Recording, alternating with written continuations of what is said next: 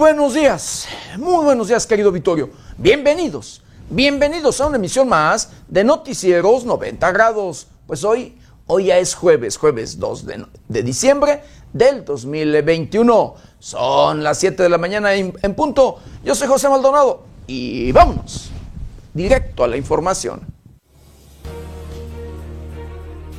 Amenaza poder base de la CENTE boicotear visita presidencial a Morelia.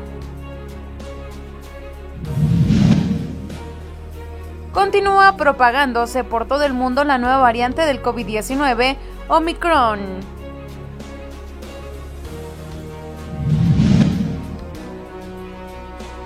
Asesinan a 15 personas en Michoacán el último día de noviembre, 238 víctimas en el mes. La Secretaría de Seguridad Pública desarmó 25 efectivos municipales en Buenavista.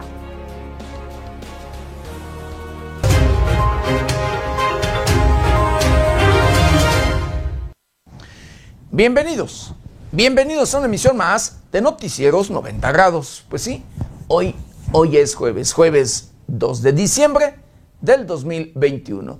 Dos días de este, el doceavo mes y último, y último mes de este año 2021, de este año difícil, de este año complicado, de este año preocupante. Difícil, complicado y preocupante en todos, pero en todos los sentidos. Llámesele en temas financieros, en temas sociales, en temas de política, en temas de educación, en temas sanitarios con esta pandemia, querido Vittorio, y esta nueva cepa que, bueno, usted ya la conoce, le hemos informado día a día, hemos insistido constantemente, de verdad, el que pues usted esté enterado, el que usted esté informado, el que eh, pues hagamos lo que nos corresponde, cuidarnos, cuidarnos, seguir las indicaciones al pie de la letra del sector salud, cuidarnos y cuidar a los nuestros, cuidarnos y cuidar de verdad a todos nuestros seres queridos, porque la situación es crítica, la situación es difícil. Usted, usted lo sabe. Al inicio de esta pandemia, de este coronavirus, eh, pues eran muchos, pero bueno, muchísimos, millones diría yo, de escépticos, muchísimos eh, seres humanos que decían, no, eso no es cierto. Eso es una estrategia de el gobierno o de los gobiernos en sí. Eso es parte. Mire, yo respeto a quienes todavía, y lo digo de verdad con mucho cariño y respeto, a quienes todavía opinan lo mismo. A quienes todavía dicen que este tema sanitario no es no es cierto. Que es que es un invento y demás, pero mire, estoy seguro que muchos, muchas de las personas que incluso a lo mejor algunos nos están eh, viendo en estos momentos que pensaban igual, que ahora han cambiado de forma de pensar, porque el, pues, fueron contagiados o algún ser querido, alguien, un integrante de su familia fue contagiado y vieron luego que es en serio. Se han dado cuenta que incluso eh, muchas de estas personas, y lo digo, lo vuelvo y lo digo y con respeto, de verdad, querido, querido auditorio, porque eh, yo tengo algunos conocidos amigos con uno de ellos que incluso le llegué a comentar en su momento, que discutíamos, porque él decía, desde luego, eh, este, con su opinión y su forma de pensar, que no era cierto. Así, esto no era cierto. Hasta que no se contagió él y toda su familia. Y lo digo con todo el respeto del mundo. Él me pedía que hablara de su tema, que lo hablara, para que lo expusiera, para que se diera eh, cuenta el auditorio eh, porque discutíamos, él, nega, él pues negando, diciendo que eran mentiras. Y posteriormente, cuando le tocó la desgracia y que perdió algunos seres queridos, de verdad, entre ellos a su padre, eh, pues me pedía que hablara de su tema. Yo por respeto a él y a su familia y demás, no lo hice, pero discutíamos, discutíamos y, y, él en, su papel y, demás, y le tocó, lamentablemente, conocer esa experiencia, el vivir esa experiencia, mala, mala, muy mala experiencia, porque le vuelvo a repetir, que incluso perdió a su padre. Pero bueno, muchos de ustedes seguramente, querido Victorio, eh, igual conocen a alguna persona, cuando menos, eh, de que está o estaba en la misma situación, en el mismo caso. No creían, decían, no es cierto. Eh, y pues resulta que, pues sí, sí es cierto. Así que, de verdad, querido Victoria, hay que cuidarnos porque diariamente o constantemente conocemos de nuevas cepas, conocemos de nuevas mutaciones, de cómo de verdad este, este valga coronavirus, pues ya nos sorprende con una, una nueva cepa. Y ahí está. Ahora tenemos eh, pues una más que no había llegado a nuestro continente. Ahora resulta que ya, ya hay, ya en América también tenemos eh, eh, algunos casos en varios lugares. En Canadá, en Estados Unidos, recientemente el día de ayer, antier, si no me equivoco, ya detectaron también por allí eh, un, un, caso, unos casos en sí. Así que hay que estar muy, pero muy al pendiente, cuidarnos, el vacunarnos, el seguir las indicaciones al pie del sector, al pie de la letra, como lo indica el sector salud, porque créame que la situación es crítica y ojalá, ojalá eh, con estas medidas sanitarias, que ojalá eh, haciendo conciencia, que ojalá siendo responsables en todos los sentidos, más de verdad que las veces anteriores, pues no se repita o no llegue esta cuarta ola que se pronostica. De verdad, porque ha afectado, y usted lo sabe, querido Vittorio, ha afectado el bolsillo de todos, de todos, en todos los sentidos, porque pues el gobierno, los gobiernos, las autoridades han tenido que tomar medidas para restringir eh, para cuidar, restringiendo por allí la apertura de negocios. Negocios que eh, ni siquiera abrían sus puertas. Otros que en ciertos horarios y, nada más, de verdad. Eh, y eso, por supuesto, que afecta a la economía en serio.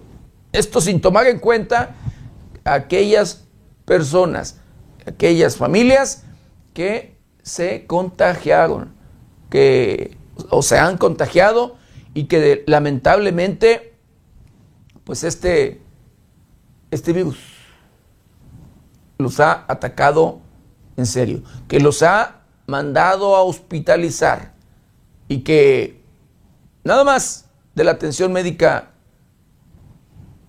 han gastado miles y millones de pesos algunas personas. De verdad, querido auditorio, porque este, este coronavirus, este coronavirus ha, ha afectado en serio a muchas familias. Y por supuesto, repito, a la economía de todos. Ojalá, y vuelvo y repito, no, no volvamos a vivir esta experiencia con esta eh, valga pronosticada hasta ahorita que se eh, presume, se pronostica cuarta ola de contagios. Porque todo depende de uno. créeme, de verdad que si abonamos, si ponemos nuestro granito de arena, no va a pasar. Y si llega, pues que no sea, pues, eh, tan, pues valga, tan preocupante, tan, eh, como se, se espera, de manera masiva. Porque entonces sí, sería, nos veríamos más afectados todavía. Pero bueno, eh, además de estos temas, querido Victorio, pues le comento. El, el día de ayer, el presidente de la República, Andrés Manuel López Obrador, dio su tercer informe de gobierno. Un informe de gobierno eh, diferente a los que comúnmente se conocen, diferente a los que hemos visto de administraciones pasadas y de el propio, del propio presidente Andrés Manuel López Obrador. Digo, los dos anteriores no se habían visto como este tercer informe. Después de que pues se ha convocado, que se ha, hecho una campaña con el tema de la revocación de mandato, eh, que pues unos, así comenzó como revocación de mandato, eh, unos eh, ahora pues lo llaman ratificación de mandato, porque ya pues no como que no están de acuerdo y dicen que pudiera haber confusión, confusión en los propios ciudadanos, en los propios mexicanos, con eh, querer estar a favor de la revocación en lugar de, eh, pues, valga ratificación de la continuidad de Andrés Manuel López Obrador al frente de la presidencia de la República. Pues bueno, eh, luego de este tema, de esta campaña y de este tercer informe de gobierno el día de ayer, pues, híjole, llenó, llenó el zócalo. Algo no muy común en un informe de gobierno, querido auditorio, el zócalo de la capital de nuestro país, abarrotado, lleno, por todos lados eh, se veía pues gente, eh, las calles eh, cercanas allá a el Zócalo, abarrotados. De verdad, el día, el día de ayer. Un informe de gobierno donde el presidente de la República habla de la crisis que se vive o que se ha vivido precisamente por este tema sanitario, de esta crisis que ha afectado la economía y que ha afectado pues en todos los sentidos, por supuesto, la salud y demás. Pero habla de, que son tres años difíciles y complicados en temas financieros, pero que a pesar de ello, dice Andrés Manuel López Obrador, ha salido adelante y no se ha afectado pues, tanto como luego se esperaba. Habla de que pues la estrategia que se ha aplicado ha solucionado ya por allí mantenido el país eh, bien. Yo no sé si usted esté de acuerdo con algunas cosas, de acuerdo al, informe precisamente del presidente de la República el día de ayer, hablando de la crisis, también de la crisis eh, en temas de seguridad, habla de una estrategia, habla de la presencia de la Guardia Nacional en todo el país y que seguirán, por supuesto, construyendo pues cuarteles, que seguirán por allí eh, instalando cuarteles, edificando cuarteles en los diferentes eh, municipios de los estados luego más conflictivos del país en temas de seguridad. Eh, habla del tema de educación, de aumentar incluso eh, las becas a estudiantes, eh, aumentar por allí el tema de la beca a eh, estudiantes de nuestro país. Un informe, tercer informe de gobierno, como le comento, pues bueno, abarrotado en todos, en todos los sentidos.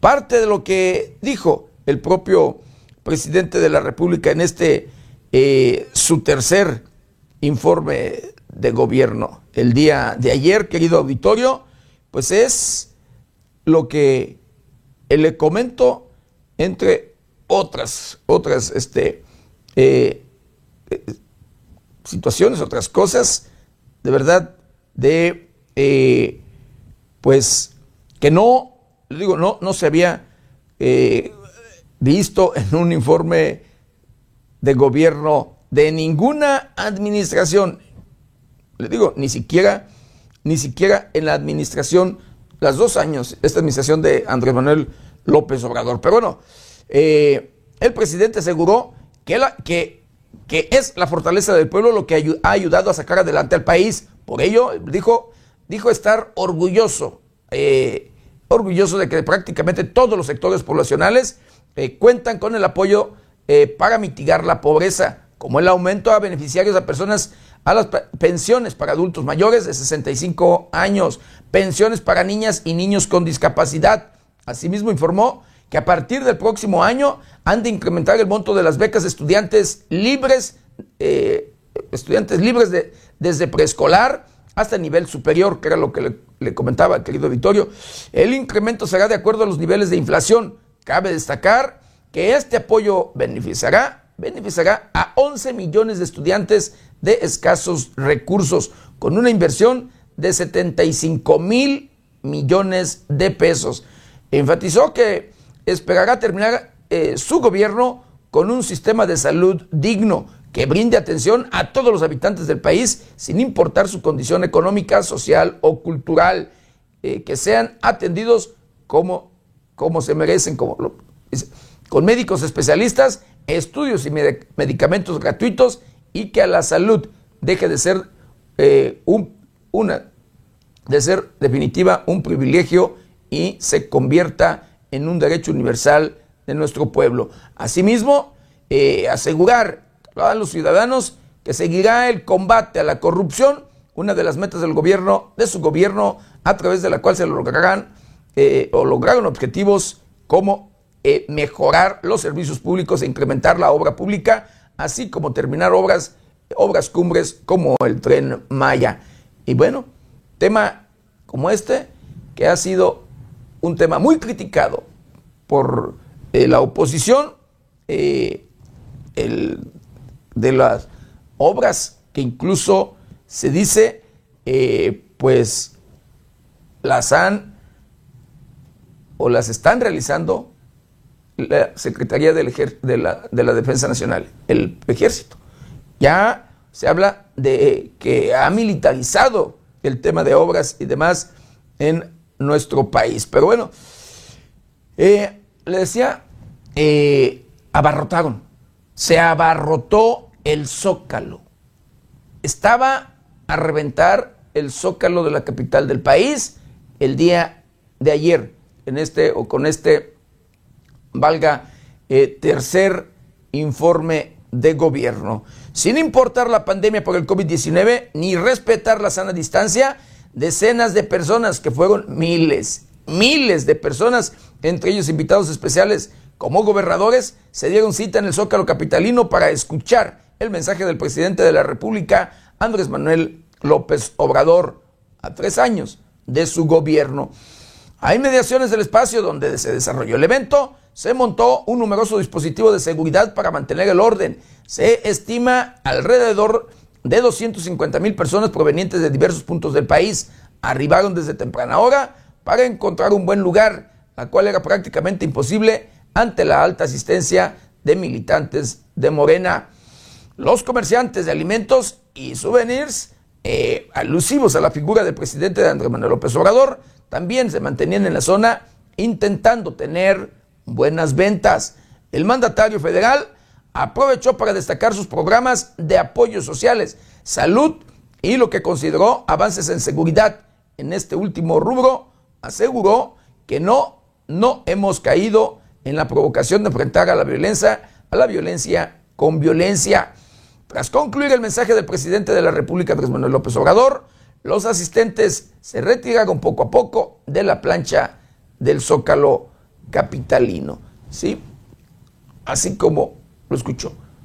se presume, se habla, se dice que más de 250 mil o cuando menos 250 mil eh, personas estuvieron el día de ayer en el zócalo de la capital de nuestro país, acompañando al presidente de la República, Andrés Manuel López Obrador, para escuchar precisamente el mensaje de este, pues, el tercer, el tercer informe de gobierno. Entre otras cosas de lo que dio a conocer el propio presidente de la República en este, su tercer informe de gobierno, fue que la vacuna patria, la vacuna eh, que se elabora en nuestro país, querido auditorio, pues dice, e informó que para el año 2022 ya llegará o ya estará lista la vacuna 2000, eh, perdón, para el COVID, contra el COVID-19, la vacuna patria, primera desarrollada en nuestro país. Con el nuevo, el nuevo CONACIT tendremos más investigadores y científicos que hagan aportaciones como la que significó la creación de, los ventiladores para tratar enfermos de COVID-19 en el, y el año próximo contaremos con la vacuna patria. Durante su mensaje del tercer informe de gobierno en el Zócalo de la Ciudad de México, el mandatario aseguró que va a pesar, que, dice, que a pesar perdón, de la crisis económica que se vive en nuestro país, sigue de pie.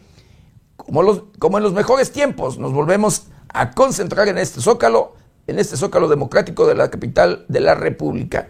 Hoy cumplimos tres años de gobierno y estamos de pie a pesar de la pandemia que tanto dolor nos ha causado, aunque se, precipitó la crisis económica originada por el neoliberalismo, dice, estamos de pie, agregó el presidente de la República. El jefe ejecutivo del Ejecutivo Federal reiteró que México ha resistido a las adversidades y que se continuará avanzando a la, la transformación de la vida pública. Hablando precisamente de esta, la cuarta transformación, como le ha llamado precisamente eh, el gobierno federal, el gobierno de Andrés Manuel López Obrador. Salimos adelante por la, fortaleza cultural de nuestro pueblo, que siempre nos ha salvado ante calamidades, pero también por la, fórmula que hemos venido aplicando de gobernar con honradez y poner toda nuestra atención en el bienestar de la gente. Así concluyó el, bueno, así lo dijo el presidente de la República, eh, hablando de este tema de la vacuna patria, de esta vacuna que dice para el próximo 2022 ya habrá vacuna mexicana en contra del COVID-19, la vacuna patria. Lo que también el propio presidente de la República aseguró eh, fue que la crisis terminará pronto. ¿Sí? Y así lo, lo afirmó el presidente de la República. Dice, afirmó que la crisis económica terminará pronto. Durante su informe, precisamente este tercer informe de gobierno que presentó Andrés Manuel López Obrador, a propósito de sus tres años de gobierno, el presidente aceptó que México se encuentra atravesando por una crisis económica ocasionada por el COVID-19, pero señaló que esta será eh, prontamente contrarrestada por los megaproyectos que se encuentran promoviendo, los cuales atraerán, atraerán inversionistas y mejores condiciones financieras. Y dijo, no tengo duda de que pronto, muy pronto terminaremos de salir de la crisis económica. ¿En qué, en qué baso mi optimismo? Preguntó. Dice, primero, en que no nos hemos, no nos endeudamos, no nos endeudamos como sucedió en otros países. Segundo, no se nos cayó la, la recaudación de ingresos, el ingreso en la hacienda pública, afirmó el presidente de la República. Y luego afirmó que la recuperación económica que tiene planeada conseguir en el futuro cercano permitirá la creación de empleos, así como el mejoramiento de la calidad de la vida o de vida de los mexicanos. Así que dice el presidente de la República que eh, pronto, pronto eh, pues acabará esta crisis económica por la que se está atravesando en, eh, en nuestro país, provocada por este problema sanitario, por esta pandemia, por este coronavirus, la SARS-CoV-2. Pero también eh, afirmó, y, pues valga, eh, comentó, hablando de las críticas de, eh, valga, aquellos representantes de oposición o de la propia oposición, dice, o dijo que se vayan al carajo, dice el presidente de la República, critica la forma de entrega de los programas sociales a quien critica la forma de entrega. El presidente de la República, Andrés Manuel López Obrador, mandó al carajo a la forma de entregar apoyos sociales de los exenios pasados. Durante el informe del gobierno que presentó Andrés Manuel López Obrador con motivo de su tercer, su tercer año como presidente de la República, eh, Obrador afirmó que su forma de hacer entregas de apoyos por medio de programas sociales es muy diferente a la de los exenios, de los exenios anteriores, señalando que los programas de bienestar se entregan de, dice, de abajo hacia arriba. Los programas de bienestar que llegan se aplican de abajo hacia arriba, no como antes que primero, primero eran los de arriba porque decían que si llovía fuerte, llovía fuerte arriba, goteaba abajo, como si, como si la recasa fuera permeable o contagiosa. Que se vayan al carajo, afirmó el presidente de la República, Manuel López Obrador, el día de ayer en su pues eh, tercer informe de gobierno. Así, así fue como, entre otros temas, por supuesto, eh, que se tocaron eh, en este tercer informe de gobierno, así es como se llevó a cabo.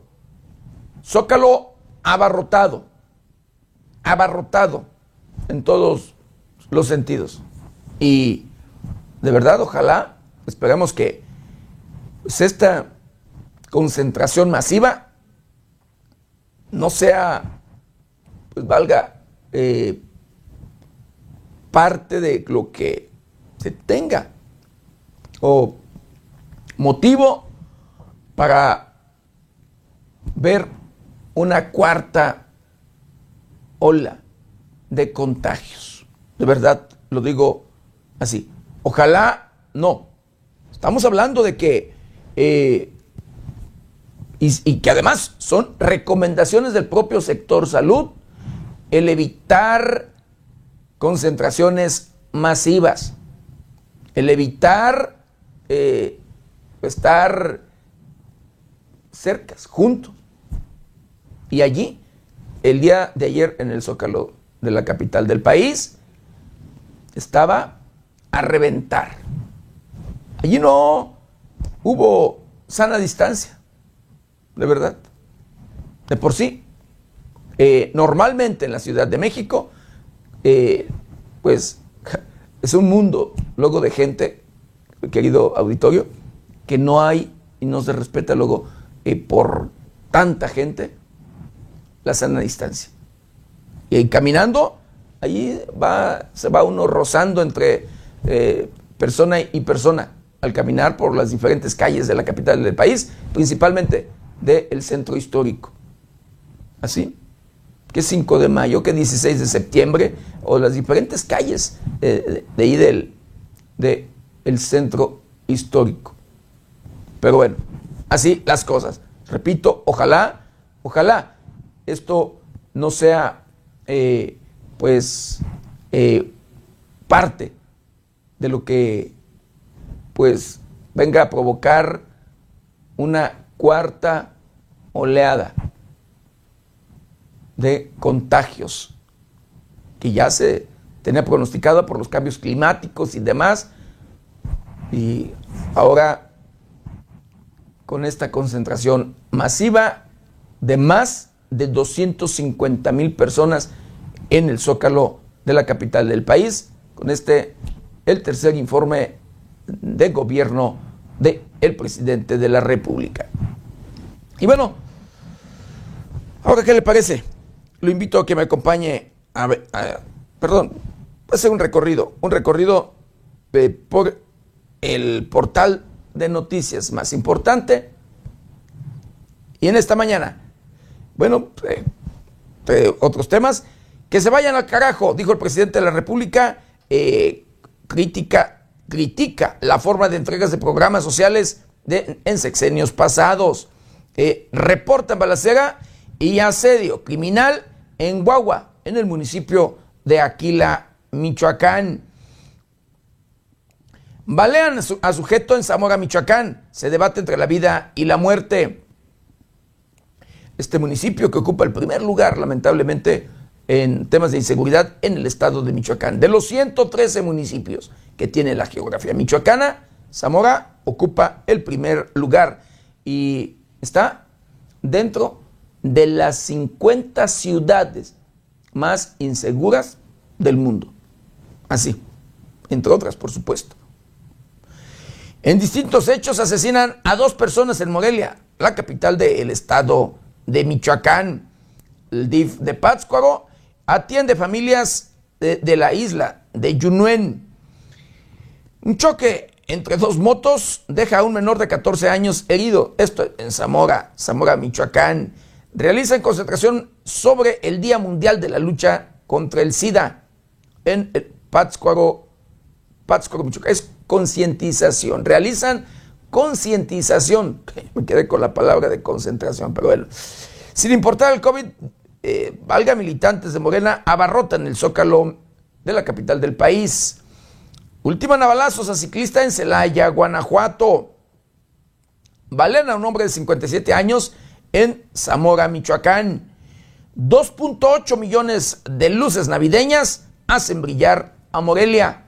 El día de ayer hacen el arranque precisamente presidente municipal de la capital del estado de Michoacán, Alfonso Martínez Alcázar, de este encendido de las luces navideñas en diferentes plazas, avenida, principalmente la avenida eh, principal de la capital del estado de Michoacán, con estas 2.8 millones de luces el día, el día de ayer.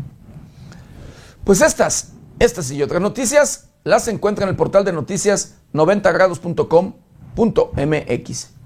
¿Y ahora qué le parece? Acompáñeme a ver juntos un día como hoy.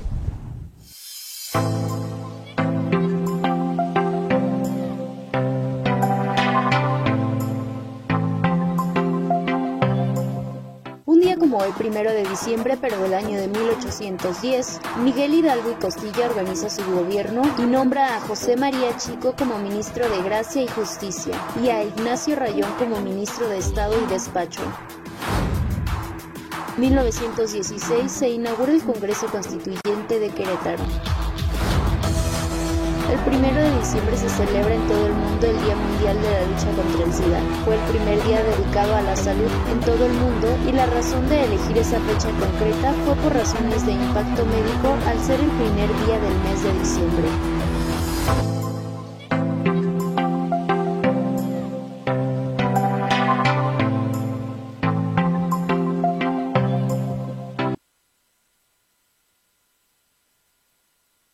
Bueno, quiero mandar saludos, saludos muy especiales a todo, a todo nuestro auditorio, a todos aquellos que nos ven y nos escuchan a través de las diferentes plataformas de 90 grados. Saludos, saludos especiales a aquellos que nos ven a través de la televisión, los que nos escuchan a través de las diferentes estaciones de radio que se enlazan con este su noticiero preferido y por supuesto, de igual manera, con mucho cariño y respeto a todos, a todos aquellos que nos ven y nos escuchan a través de las diferentes redes sociales de 90 grados. Un saludo muy especial a todos los conacionales que nos ven y nos escuchan después de las fronteras de nuestro país. Y a todo, de verdad, a todo nuestro auditorio, agradecerle infinitamente el que nos ayuden, de verdad, que nos ayuden a compartir este su noticiero para llegar a todos los rincones del planeta. No le cuesta de verdad nada, nada más compartirnos por allí y que nos sigan, de verdad que nos sigan a través de las diferentes redes sociales, como es Facebook, YouTube, Twitter, Instagram, TikTok, todas, todas las redes sociales de 90 grados.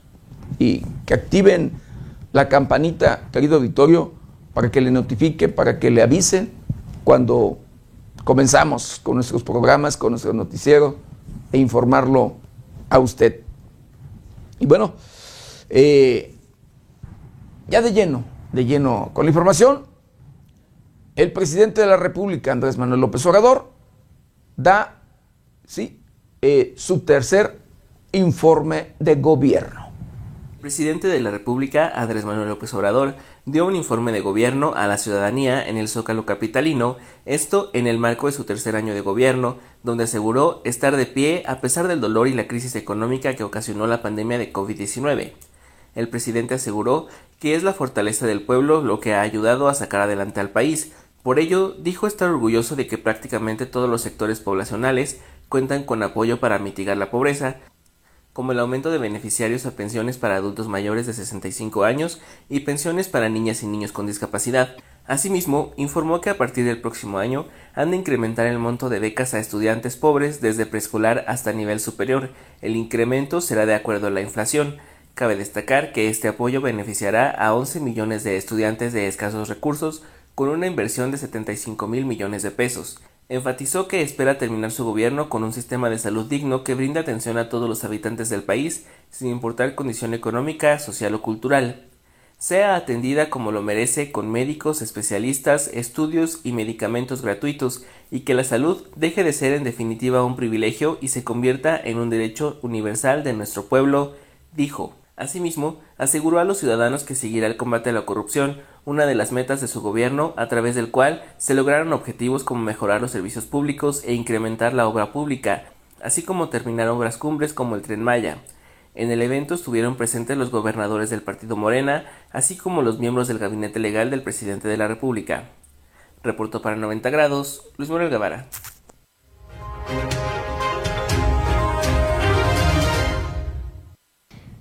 Pues a este el tercer informe de gobierno del presidente de la República, asistieron al Zócalo Capitalino más de 250 mil mexicanos.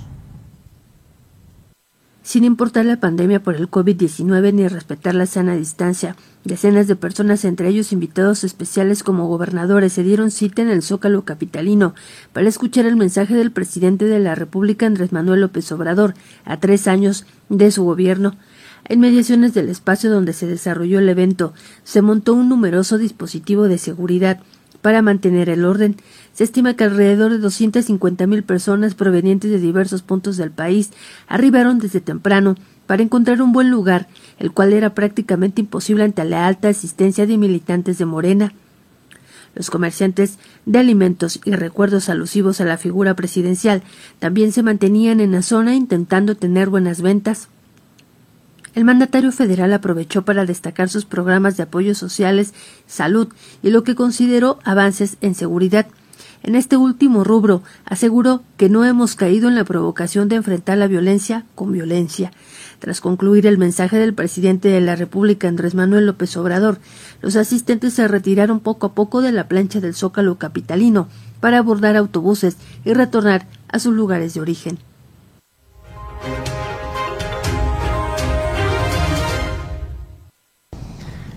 Y bueno, luego de que el presidente de la República, Andrés Manuel López Obrador, anunciara eh, una visita más al estado de Michoacán para mañana, mañana viernes, 3 eh, de diciembre, pues bueno, el sector educativo, el sector de, pues sí, de la CENTE en sí, amenaza con, pues, boicotear esta visita presidencial a Michoacán poder de bases de la Coordinadora Nacional de Trabajadores de la Educación amenaza con manifestarse durante la visita del presidente de la República, Andrés Manuel López Obrador, el próximo 3 de diciembre en Morelia.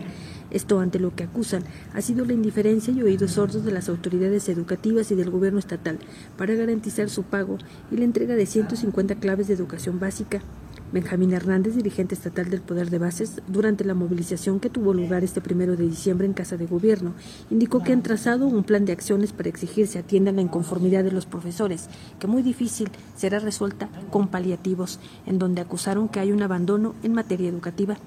También advirtió que podrían regresar a la toma de las vías del tren si el gobierno estatal y gobierno federal no escuchan sus demandas. Agregó que como sección 18 Poder de Bases acordaron generar un movimiento estatal masivo y se debe a que varias de sus demandas no están resueltas, aunque en algunas se muestra cierta voluntad, pero no avanza. Informo para 90 grados, Amanda Bautista Rodríguez.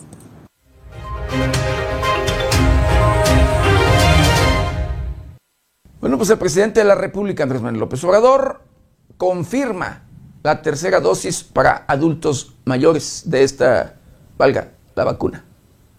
El presidente Andrés Manuel López Obrador anunció que dentro del Plan Nacional de Vacunación seguirán inmunizando a jóvenes menores de 18 años y en breve se va a reforzar el esquema para adultos mayores. Lo importante es decirle a todos los mexicanos, en esencia, dos cosas, que la vacuna ayuda y que no hay ningún estudio que demuestre que no sirve la vacuna frente a la nueva variante Omicron y que no tenemos escasez de vacunas. Tenemos vacunas suficientes para una, dos y tres dosis. Cabe señalar que el mandatario señaló que el Plan Nacional de Vacunación se rige de acuerdo con lo que se necesita para no caer en el desorden o en el caos, y las decisiones se toman mediante una evaluación en un comité del sector salud, tenemos vacunas suficientes porque destinamos alrededor de 40 mil millones de pesos y tenemos ese dinero porque no hay corrupción. Y si hace falta más, pues no es por presumir, pero tenemos porque cuando no hay corrupción, hay presupuesto, finalizó el mandatario. Con información de la redacción, reportó para 90 grados Jorge Tejeda.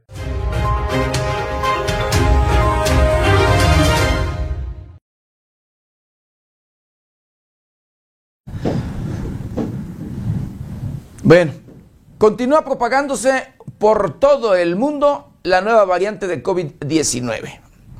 Este miércoles por la mañana, la agencia calificadora describió a la variante Omicron como un impulsor de la volatilidad del mercado financiero. Por su parte, Brasil confirmó el tercer caso de la nueva variante de coronavirus Omicron en un viajero proveniente de Etiopía. Informó esto el gobierno de Sao Paulo. La Secretaría de Salud del Estado de Sao Paulo confirmó este miércoles el tercer caso de la variante Omicron en Brasil. Se trata de un pasajero proveniente de Etiopía que desembarcó en el aeropuerto de Guarulhos el pasado sábado, señaló la institución en un comunicado. Finalmente, las autoridades de Sao Paulo no especificaron si el hombre pasó también por Sudáfrica, donde fue detectada por primera vez esta variante. Con información de la redacción, reportó para 90 grados Noé Almaguer.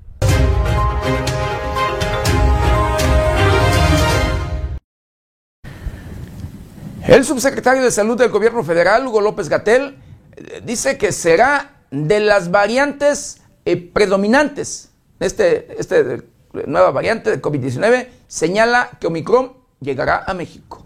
Hugo López Gatel, secretario de Prevención y Promoción de la Salud, pidió a la población dar por hecho que Omicron, la nueva variante del COVID-19, llegará a México. El epidemiólogo manifestó que lo que más preocupa a nivel mundial es la desigual distribución de vacunas, puesto que hay regiones extensas que presentan 70% de población que tienen menos de 10% de cobertura. Podemos garantizar que Omicron será una de las variables predominantes. Desde luego puede incluir a México, démoslo por hecho, igual va a llegar a los países del orbe. La variante Omicron no ha demostrado ser ni más virulenta ni necesariamente más transmisible, además de que no se ha identificado que cause enfermedad más grave, agregó. Posteriormente, el funcionario criticó la suspensión de actividades y de vuelos en otros países, ya que no tienen sustento y son medidas efectistas que no van a detener ninguna variante y únicamente dañan el bienestar social. Con información de la redacción, reportó para 90 grados Jorge Tejeda.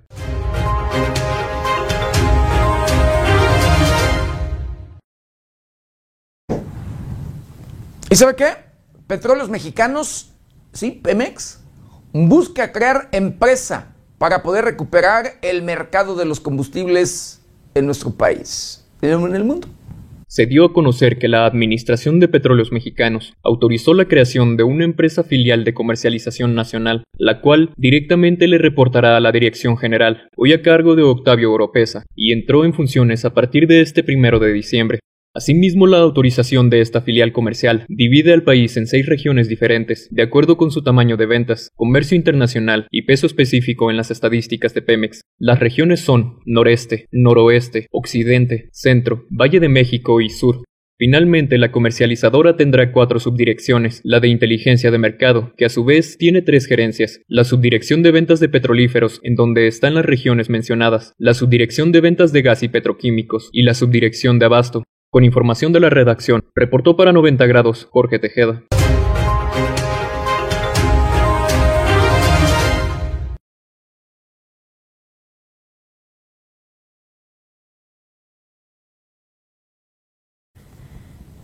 Y bueno, la, ONU, querido auditorio, la ONU recomienda no usar la palabra señorita para evitar discrimin discriminación. Fue dado a conocer que para prevenir prácticas discriminatorias, la Organización de las Naciones Unidas no recomienda el uso de la palabra señorita como forma de tratamiento de mujeres.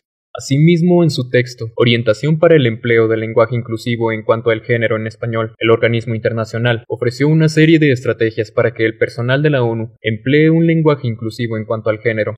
Cabe señalar que en su apartado Evitar expresiones discriminatorias señaló que el uso de señorita se especifica en el estado civil de las mujeres de forma innecesaria, si la persona aparece allí como señora, hay que emplear ese título de cortesía y utilizar las formas femeninas correspondientes. Otra posibilidad sería, si la situación lo permite, consultar con la persona en cuestión qué tratamiento prefiere, informó la ONU a través de un comunicado. Con información de la redacción, reportó para 90 grados Jorge Tejeda.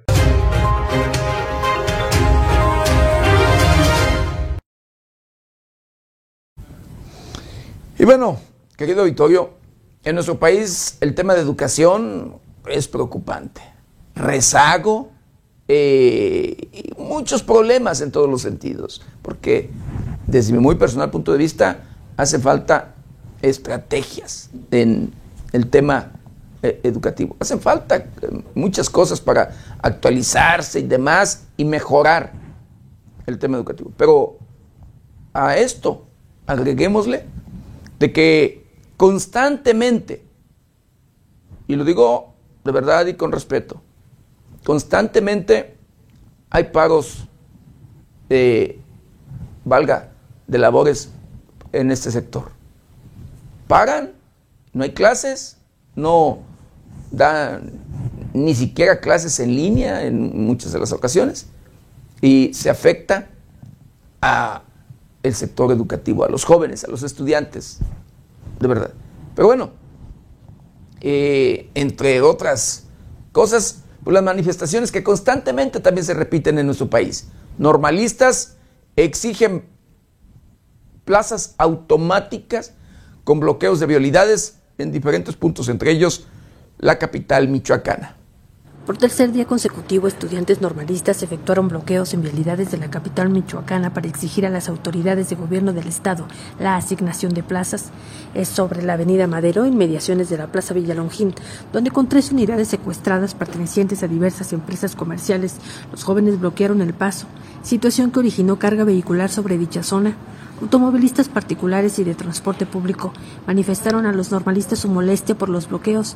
En el caso de las diversas rutas de combis, buscaron alternativas para circular.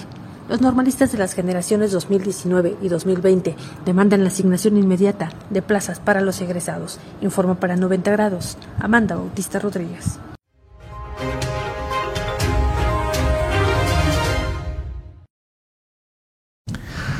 Bueno, quiero mandar saludos, saludos especiales a Sergio Gómez, a Omar Ruiz Bravo, a Adolfo Jaimes, agradecer con mucho cariño y respeto su comentario. Dice saludos desde Los Ángeles, California. Saludos, por supuesto, hasta California, hasta allá, hasta Los Ángeles a todo, todo el estado de California. Y por supuesto, a los diferentes lugares de donde hay mexicanos, donde, pues, eh, recuerde que está igual abarrotado allá eh, Estados Unidos de mexicanos que se van no por gusto, sino porque la situación en nuestro país es difícil en todos los sentidos, en todos los aspectos, de verdad.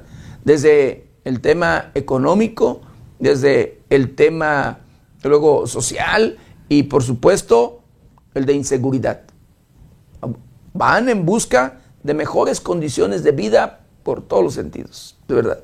Aunque luego no se reconozca porque escuchamos en los discursos y recientemente precisamente escuchamos de el titular de la Secretaría de Migrante, no recuerdo cómo se llama esta Secretaría de, del Gobierno Federal, que en días pasados dijo eh, que los mexicanos se van a los Estados Unidos no por el tema de inseguridad, no porque hayan sido desplazados, sino por trabajo y demás. Así, así lo dice. O he escuchado al propio gobernador de, de Michoacán de dar cifras, de verdad, hablando de miles, nada más de Michoacán, nada más de Michoacán, de miles de desplazados por la delincuencia, por, los, por el crimen organizado. Así. Pero bueno, así como usted lo escucha. Le mando un saludo de verdad eh, muy especial a, a todos, Adolfo Jaimes, a Noemí Rodríguez, a Caballero Jaguar, agradecer con mucho cariño y respeto también ahí su comentario, dice buen día don José, dice, desde Zamora, Zamora, Michoacán, no, dice, no para la violencia. Se ve mucha presencia de las diferentes policías, ejército y guardia nacional, pero lamentablemente, dice, eh, pertenecer a algún grupo delictivo se ha vuelto una subcultura en nuestro país, empezando porque no se ha prohibido mínimo, dice, no se ha prohibido mínimo los narcocorridos que con sus letras hacen apología al delito.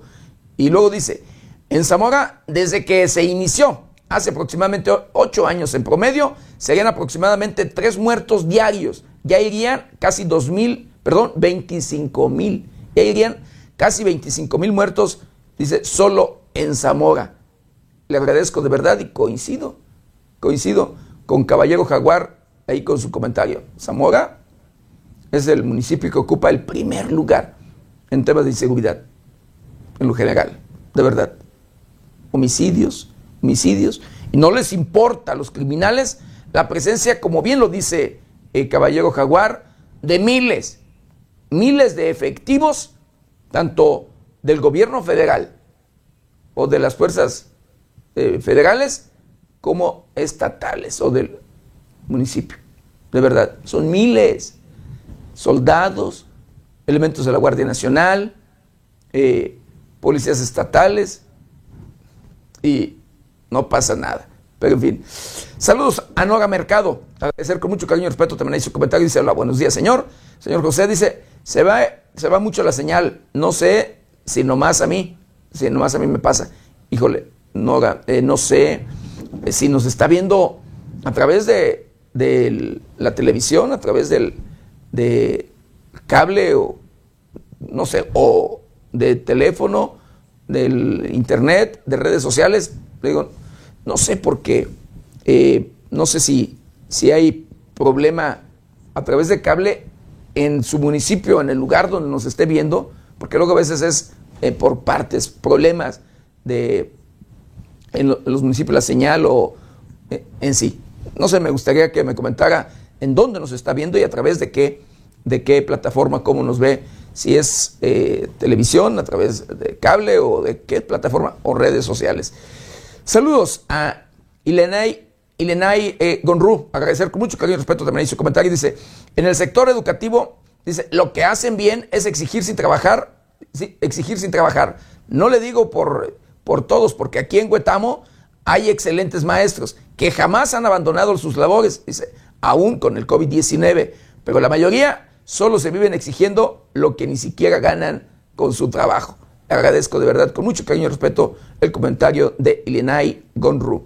Saludos a Leti Mendoza. Agradecer también con mucho cariño y respeto su comentario. Dice, buenos días, dice, soy Leti Mendoza de Labor Social. Ayudo a enfermos, discapacitados y tercera, dice, quien guste donar, eh, bueno, allí, bueno, eso es un tema que, que tiene que hacerlo de la manera legal a veces, y lo digo con respeto, yo no espero, espero que no sea el caso, pero no es fácil luego confiar eh, en estos temas. Se necesita hacer las cosas bien porque luego se presta a extorsión. Yo respeto y de verdad, y si es así, que sea eh, una buena causa la que está haciendo en realidad, pues le vuelvo a repetir, que haga las cosas como es, bien, eh, para pues que busque donadores o demás, apoyo de autoridades, no sé. Pero mando saludos muy especiales a Leti Mendoza. Liana Gorrúlogo dice, sí se corta mucho la señal, dice aquí, aquí también, dice, aquí también no sé en dónde eh, nos vean, querido, querido auditorio. Pero bueno, les agradezco a todo, a todo nuestro auditorio. Y bueno, continuando. El Instituto Electoral del Estado de Michoacán destruye 67 toneladas de material electoral.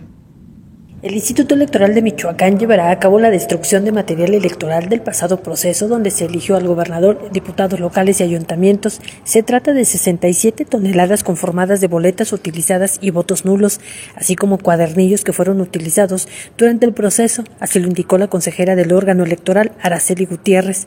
De acuerdo con la ley, una vez que termine el proceso electoral, 120 días después de la jornada, se tiene que proceder con la destrucción de toda la documentación que fue usada en el proceso proceso. Fue el pasado 4 de octubre cuando se aprobaron los lineamientos y plan de trabajo para destruir este material. La consejera recordó que se tiene que seguir un procedimiento primero que la empresa que realice este proceso garantice que se harán con métodos amigables con el medio ambiente. Informó para 90 grados Amanda Bautista Rodríguez.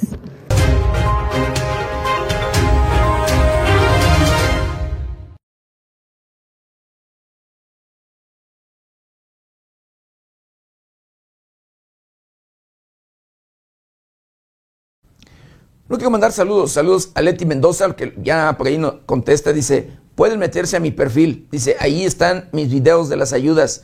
Eh, bueno, yo ahí le, le agradezco sus, comentarios a Leti Mendoza y de verdad, de ser así, yo este, le reconozco la labor que luego hace y que hacen muchas personas y que a veces pues difícilmente se les reconoce e invierten de todo, desde tiempo, esfuerzo, dinero y muchas cosas en todos los sentidos.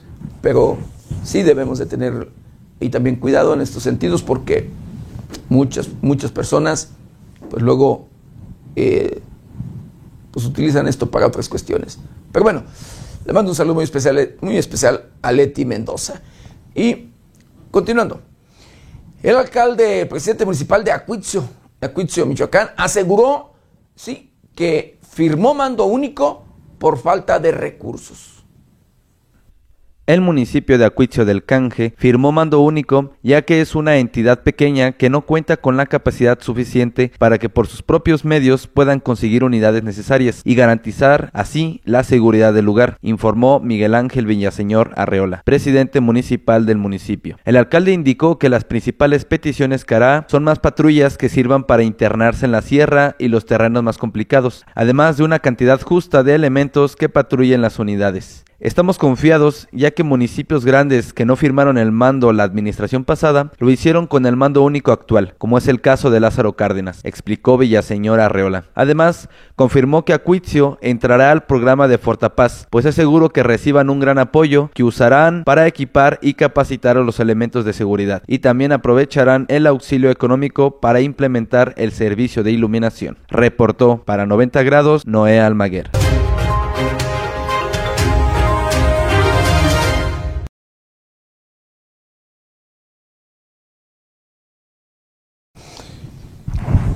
¿Y sabe qué, querido auditorio? Escuche usted. En el estado de Michoacán, así, asesinaron a 15 personas en este último día, el último día de noviembre. Con, esa, con esas 15 personas ya son 238 personas o víctimas asesinadas en el mes de noviembre nada más. Un total de 238 personas fueron asesinadas en Michoacán en noviembre, mes que en su último día registró el asesinato de 15 personas, de acuerdo con cifras federales. Datos del informe diario de homicidios dolosos, elaborado por el Gabinete de Seguridad, dan cuenta del asesinato de 238 personas en el penúltimo mes del año, convirtiéndose en el noviembre más violento en por lo menos seis años. El último día del mes se registraron asesinatos en Uruapan, Pátzcuaro, Morelia, Huetamo, Uruándiro y dos en Zamora, con una mujer entre las víctimas. Entre algunos hechos de violencia destacan el ataque a los asistentes de un bar en el municipio de Cuitzeo, con saldo de ocho víctimas entre muertos y heridos, la masacre de 16 personas en Tangamandapio, en dos hechos distintos, el tiroteo contra los asistentes a un palenque en Zitácuaro, con un saldo de cuatro personas muertas y siete heridos, así como un tiroteo en una vivienda en Uruapan, con saldo de tres muertos y tres heridos, y el hallazgo de siete cadáveres descuartizados en el municipio de Hidalgo. Con información de la redacción, reportó para 90 grados Jorge Tejeda.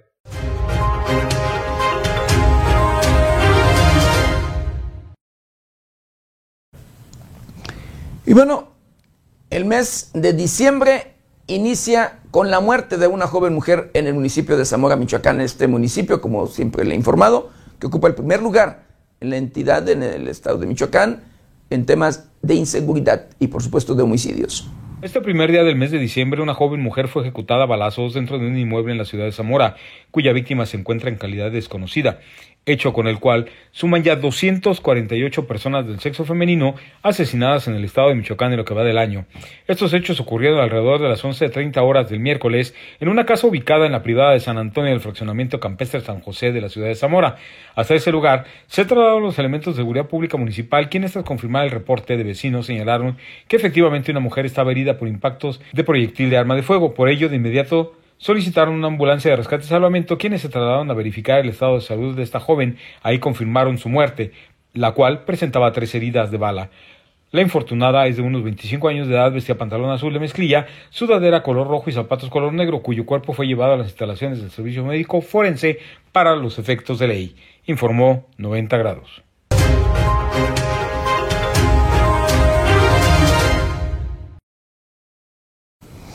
¿Y sabe qué? La Secretaría de Seguridad Pública del Estado de Michoacán inspecciona armamento a policías en el municipio de Buenavista, donde localizaron, así, cuando menos 15 armas sin registro, que no se sabía o no se supo de dónde salieron esas armas. Luego de que autoridades de la Secretaría de Seguridad Pública llevaran a cabo una revisión del armamento que portaban elementos de la Policía Municipal de esta demarcación, se detectaron 12 armas largas y 9 cortas que no contaban con el debido registro en la licencia colectiva de portación de armas de fuego, situación por la que fueron retiradas. Al respecto se informó que autoridades de la Secretaría de Seguridad Pública llevaron a cabo una revisión del armamento que los elementos policíacos municipales portaban. Con base en ello, se detectaron las mencionadas armas que no contaban con el debido registro, por lo anterior, dichas armas fueron retiradas y puestas a registro del municipio para los efectos legales a que haya lugar. Con información de la redacción, reportó para 90 grados Jorge Tejeda.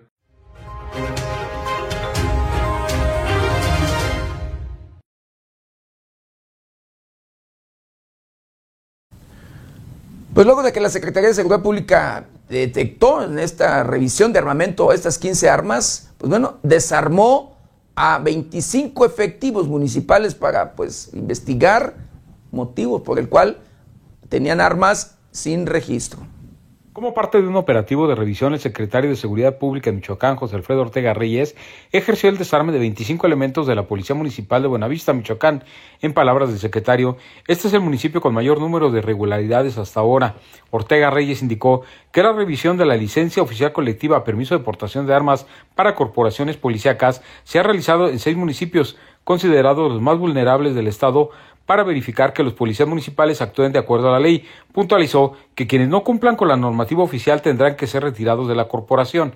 En entrevista, enfatizó que todas las armas deberían estar registradas bajo la licencia oficial colectiva. Sin embargo, algunas de ellas estaban fuera de la ley, incurriendo en un acto de corrupción, mientras que otras no tienen marca o número de serie. El objetivo de estos operativos es supervisar que los municipios cumplan con la ley, por lo que es secretario arriba a las demarcaciones con efectivos estatales para reforzar su seguridad pública.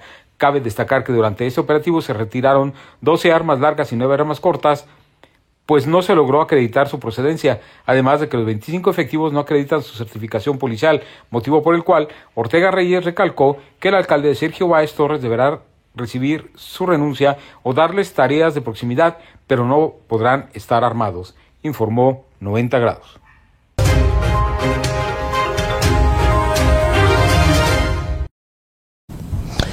Y bueno, pues hablando del presidente o de la reacción del presidente municipal de este municipio de Buenavista, Michoacán, dice que las armas retiradas a los policías municipales de su municipio podrían ser de la fuerza rural. Imagínense usted armas eh, ilegales, pero bueno.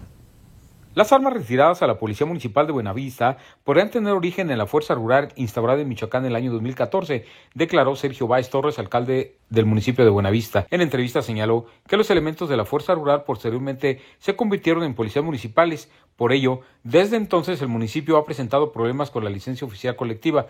Apuntó que los alcaldes anteriores no dieron seguimiento al proceso de certificación de los policías o de las armas, pues no hubo un control de los fusiles decomisados. Cabe recordar que en mayo de 2014 el ex titular de Comisión para la Seguridad y el Desarrollo Integral en el estado de Michoacán, Alfredo Castillo Cervantes, entregó 500 armas a la Fuerza Rural.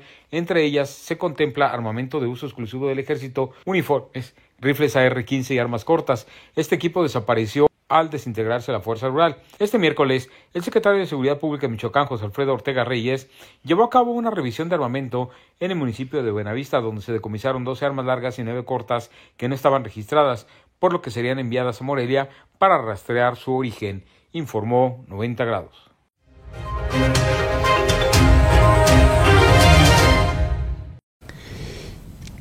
le comento, luego de la declaración del presidente municipal de Buenavista, eh, que podrían ser estas armas, eh, pues valga, de la fuerza rural, o que pudieron pertenecido, pudieron haber pertenecido a la fuerza rural.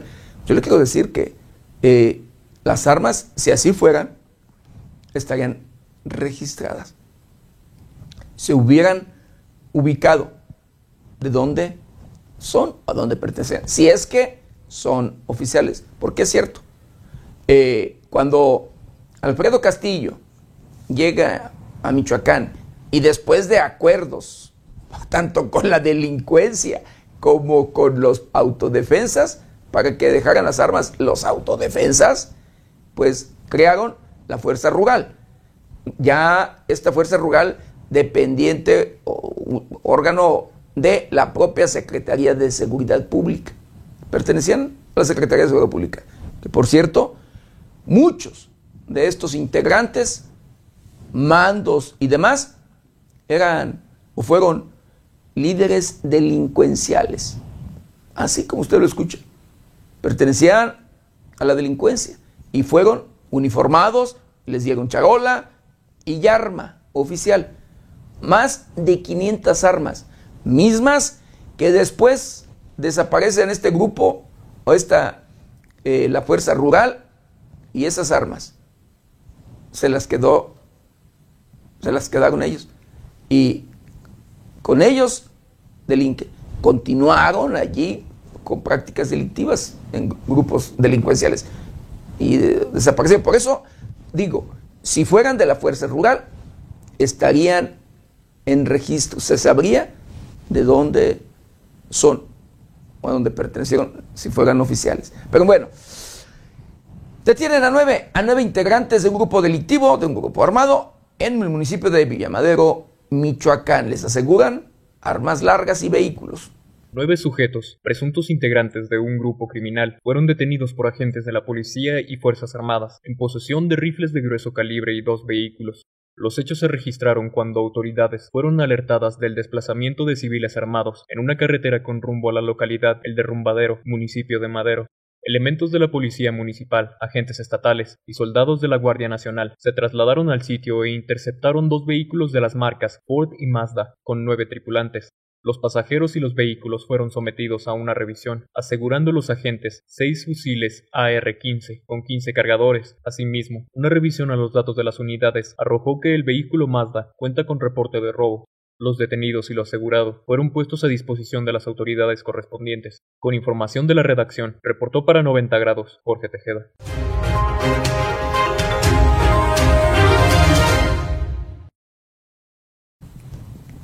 ¿Y sabe qué? Le informamos en su momento de que en el estado de Hidalgo, por allí delincuentes, grupo de hombres armados, eh, llegó y rescató presos. Sí, así como usted lo escucha.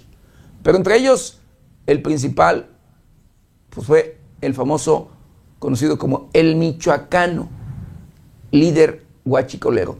¿Quién es el michoacano líder guachicolero? Rescatado en el penal en Tula, Hidalgo, a balazos y con coches bomba.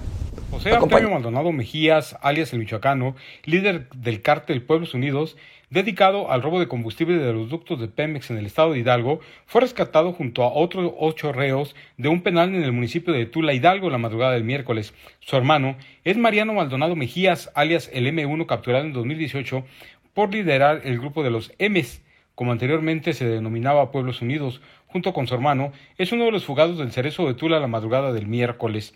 Entre otras actividades delictivas, los hermanos Lucio, Mariano y José Artemio se dedicaban al secuestro de inmigrantes en Baja California para luego incursionar al robo de combustible en los ductos de Pemex en Hidalgo. Los hermanos Maldonado Mejía son expertos en fugas. Lucio fue liberado por un comando en el año 2012 cuando purgaba una condena por secuestro y un comando interceptó un vehículo de la penitenciaría en el que era llevado a una revisión médica. Junto con los hermanos Mariano y José Artemio Maldonado Mejía se fugaron Jovaní, Morales, Ramón Farfán Sánchez, Juan Valentín Rangén Albor, Jaime Eusebio Bedina, Abel Millán Gaspar, Fernando Cerón Gómez y Yair Alejandro Hernández Martínez. Apenas el pasado 26 de noviembre, el Michoacán había sido detenido del Estado de México por elementos de las unidades especializadas en combate del secuestro y la Policía Ministerial Federal como presunto responsable de los delitos de secuestro y homicidio, informó 90 grados.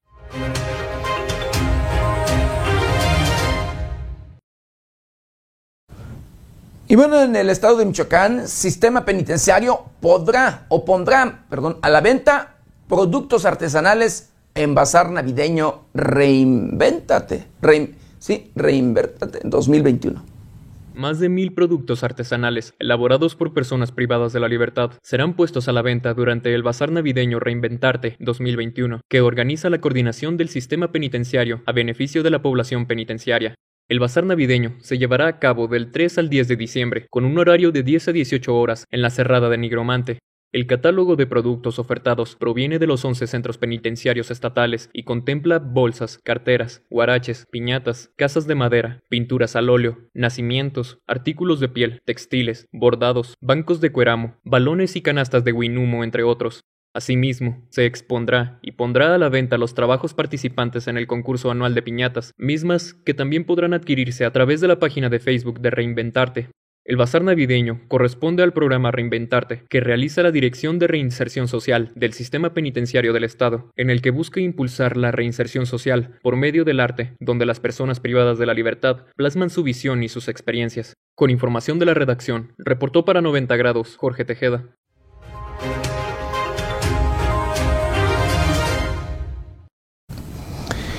Bueno, quiero mandar saludos, saludos muy especiales a Leti, Mendoza, quien es la persona que pide por allí, eh, pues, apoyo, eh, que pide, eh, pues, apoyo económico y demás para, por la labor a la que se dedica. Dice que apoya allí a personas con discapacidad y demás, todos los sentidos. Dice, que vive en Apatzingán, dice, aquí hago labor social, en Apatzingán, allá en la región de Tierra Caliente. Pues bueno, allí, para los habitantes de Apatzingán, si quieren apoyarle o demás, o de donde quieran, eh, y si confían y quieren, ahí está. Eh, Leti Leti Mendoza, eh, quien dice que tiene videos de prueba, muestra testimonios de ayuda que ha hecho, que entrega a personas. Y bueno, mando saludos muy especiales a Lázaro López Molina y agradezco con mucho cariño y respeto su comentario. Dice, un saludo desde Zamora, dice, a toda su respetable audiencia y producción. Señor Liceo José Maldonado, dice, es triste escuchar tanta violencia en nuestro municipio, en Zamora. Híjole, lamentablemente una realidad. Adolfo Jaimes, lo mando un saludo muy especial y le agradezco también con mucho cariño y respeto su comentario. Dice, a no cumplir con la ley y son de procedencia ilícita, es un delito. Y no, dice, no hay culpables, pregunta. se ríe, jajaja. Dice, por eso estamos como estamos. Semeí Verdía, el ex líder de los autodefensas en la costa michoacana, eh, dice, saludos licenciado, buen día. Dice, todas las armas de la Fuerza Rural estaban registradas. Si se las quitaron es porque no pertenecían. Eso, dice, eh, es porque no pertenecían. Eso da pensar muchas cosas. Es cierto como decía, le comentaba, las armas estaban registradas, tienen un registro.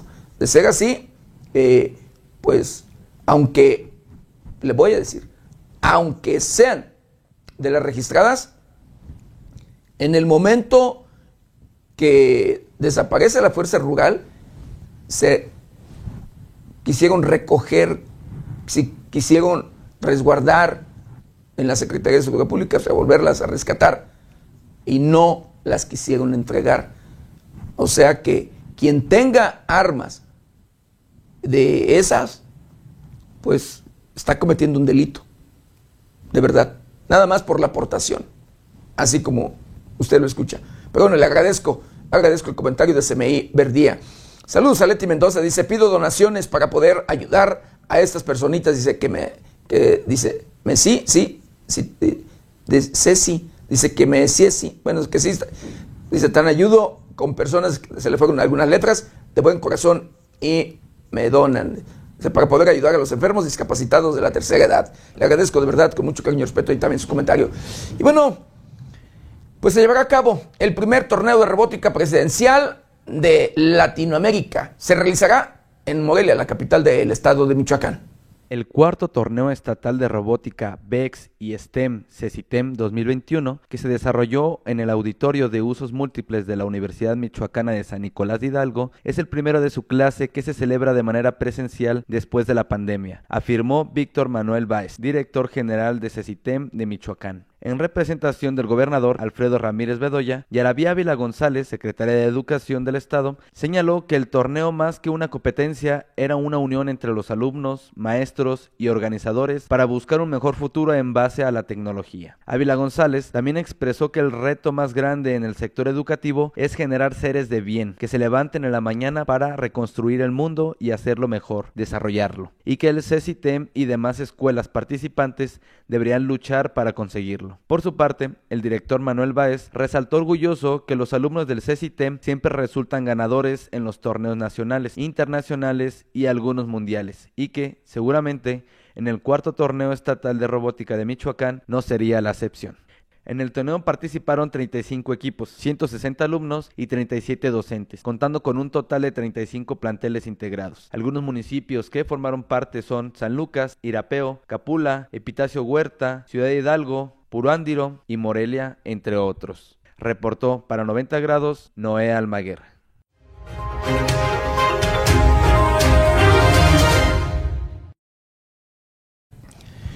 Y bueno, para que no nos sorprendan los cambios climáticos, que no nos sorprendan los frentes fríos, vamos a conocer el pronóstico del tiempo para las próximas horas.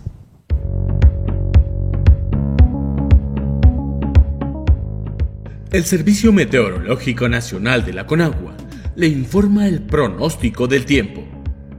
Este día, canales de baja presión, en combinación con inestabilidad atmosférica superior y la entrada de humedad de ambos litorales, originarán lluvias y chubascos dispersos, acompañados de descargas eléctricas en zonas del norte, occidente, sur y sureste de la República Mexicana, además de lluvias puntuales fuertes en Chihuahua, Durango, Veracruz, Tabasco, Chiapas, Campeche y Quintana Roo. A su vez, se mantendrá ambiente frío a muy frío durante la mañana y noche sobre entidades de la Mesa del Norte y la Mesa Central, así como heladas matutinas en zonas altas de dichas regiones.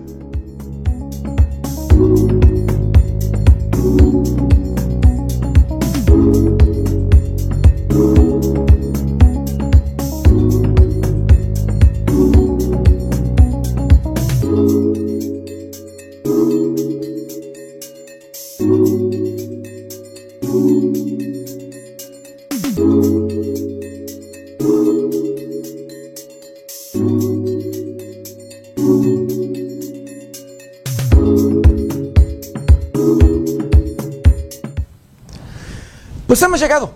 Hemos llegado al final de una emisión más de Noticieros 90 grados. No sin antes quiero mandar saludos, saludos especiales a todo, a todo nuestro auditorio y por supuesto agradecerles infinitamente el que nos sigan. Nos sigan a través de las diferentes plataformas de 90 grados. De, Facebook, YouTube, Twitter, Instagram, TikTok, todas, todas las redes sociales de 90 grados. Que activen la campanita, que activen las notificaciones para que eh, valga cuando comencemos con nuestras transmisiones de nuestros noticieros, pues le avise su red social. Y por supuesto, agradezco infinitamente el que nos ayude a compartir compartir este su noticiero para llegar a todos los rincones del planeta. Yo los espero mañana, mañana ya viernes, de 7 a 8 de la mañana. Nuestra querida compañera Berenice Suárez, de 8 a 9 de la noche. Recuerde, lávese las manos constantemente con agua y jabón. Utilice gel antibacterial, cubrebocas, careta de ser posible. Guarde su distancia. Cuídese y cuide a los suyos. Yo soy José Maldonado. Le deseo un excelente jueves. ¿Está usted bien informado?